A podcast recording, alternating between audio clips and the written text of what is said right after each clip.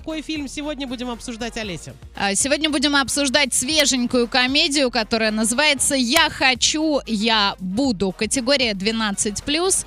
Наверняка ты уже знаешь, да, о чем идет речь в этом фильме. Итак, давайте почитаем отзывы. Он есть уже один-единственный, поскольку фильм стартовал только вчера. А комедия романтическая, немного веселая и есть грустные моменты. Речь идет о жизни интересной и умной женщины Нади, которая работает педагогом в университете. А в какой-то момент жизни она сбросила балласт в виде мужа и сына. Стала заниматься любимым делом и изменилась внешне и внутренне. Готовы ли вы на такое в 45 лет? Наверное, нет. Есть ли такие истории в реальной жизни? Думаю, да.